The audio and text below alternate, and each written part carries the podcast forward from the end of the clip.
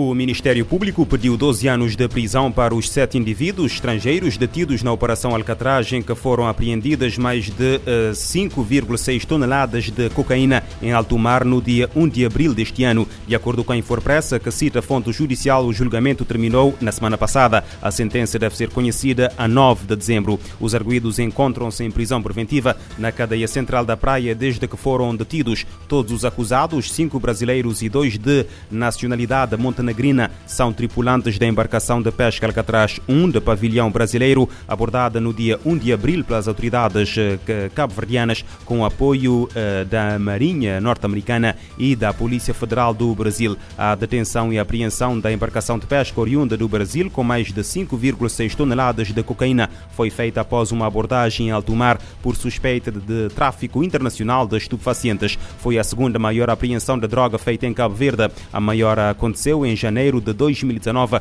quando 12 cidadãos de nacionalidade russa foram detidos a bordo de um navio no Porto da Praia uh, com 9.570 kg de cocaína em elevado grau de pureza, incineradas pelas autoridades dias depois. O Tribunal da Comarca da Praia decretou prisão preventiva ao indivíduo acusado de decepar a mão de um homem na manhã de domingo na localidade da Várzea. Segundo informações avançadas na segunda-feira pelo comandante da Polícia Nacional na região de Santiago Sulimaio, Roberto Fernandes, o suspeito conhecido por IMA, ex-presidiário ex presidiário foi detido em flagrante delito. Entregue esta segunda-feira às autoridades judiciárias eh, para o primeiro interrogatório, ficou decidido que o indivíduo vai aguardar pelo julgamento em prisão preventiva na cadeia de São Martinho. A vítima encontra sob cuidados médicos no Hospital Agostinho Neto. A Amnistia Internacional pediu hoje à União Africana que tome medidas há muito tempo esperadas para criar um tribunal destinado a julgar os crimes cometidos durante a Guerra Civil do Sudão do Sul entre 2013 e 2018. De acordo com a organização não-governamental, a criação de um tribunal híbrido sob a égide da União Africana, mas também incluindo magistrados sul-sudaneses para processar eh, os autores de crimes e abusos de direitos humanos durante o conflito, está previsto previsto no Acordo de Paz de 2015, confirmado em 2018, entretanto nunca se materializou. O governo e as forças rebeldes foram acusados de violações em massa, massacres étnicos e alistamento de crianças soldado durante a guerra que devastou o país mais jovem do mundo, deixando quase 400 mil mortos e milhões de deslocados.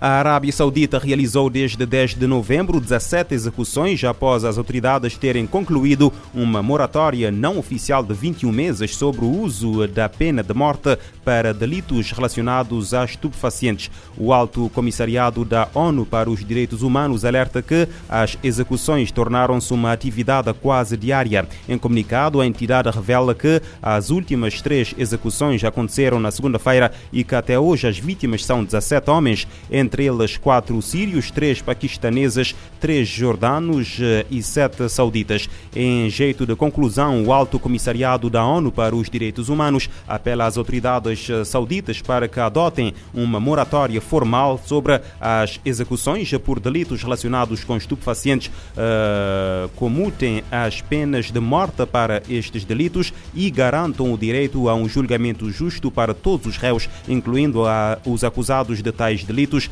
em conformidade com as suas obrigações internacionais.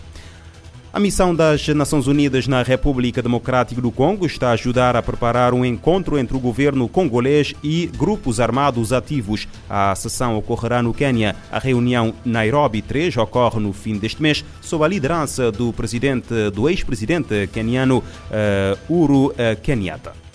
A MONUSCO informou que atua junto a todas as partes relevantes, apoiando com meios diplomáticos e políticos para enfrentar a onda de violência no leste da República Democrática de Congo. Confrontos na região levaram a agência da ONU para Refugiados, ACNUR, a pedir o fim do retorno forçado de congoleses, incluindo candidatos a asilo em outros países. A maior preocupação é com residentes das províncias orientais. A diretora do Acnur para a Proteção, Elizabeth Tan, defende o fim de deportações de habitantes das províncias de Kivu Norte, Kivu Sul e Ituri, mesmo em casos em que seus pedidos de asilo tenham sido rejeitados. A representante explicou que muitas dessas pessoas estão dentro dos critérios para obter o reconhecimento legal como refugiados com base na Convenção sobre o Estatuto de Refugiados de 1951. A agência fez um apelo aos países para que dê atenção aos que fogem da situação, com sentido de respeito moral e responsabilidade. Da ONU News em Nova York, Eleutério Gavan.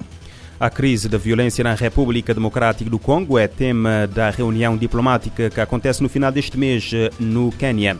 Os principais doadores do Programa Conjunto das Nações Unidas sobre HIV-Sida anunciam um aumento do financiamento para apoiar o trabalho da agência. O objetivo é erradicar a doença até 2030. Em julho, o NAIDS divulgou um relatório mostrando que a resposta ao HIV estava em perigo com a crise do Covid e a guerra na Ucrânia. No ano passado, uma pessoa morreu a cada minuto de uma doença relacionada à AIDS. E a cada dois minutos, uma jovem foi infectada pelo vírus. Durante um diálogo na sede do UNAIDS, em Genebra, os Países Baixos e a Alemanha anunciaram recursos adicionais, além dos já prometidos.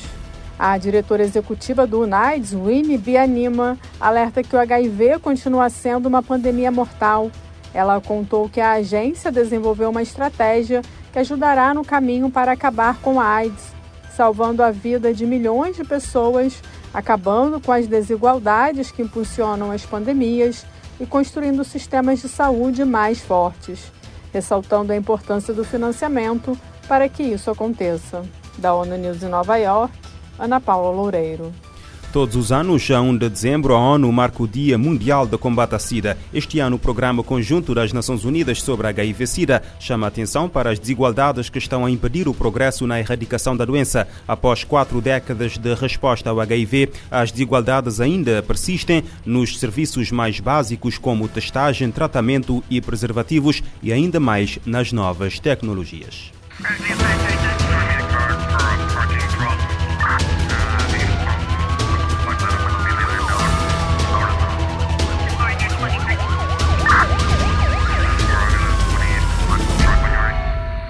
Este programa está disponível em formato podcast no Spotify e em radiomorabeza.cv.